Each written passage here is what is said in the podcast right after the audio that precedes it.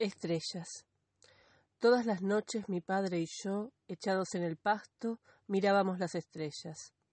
Por cada cosa que nace en el universo brillan las estrellas, me decía.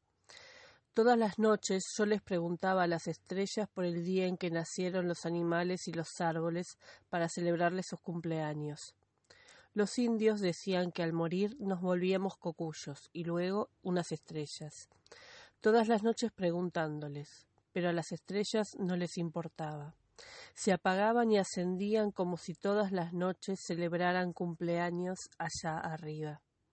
Juan Carlos Galeano, Amazonía.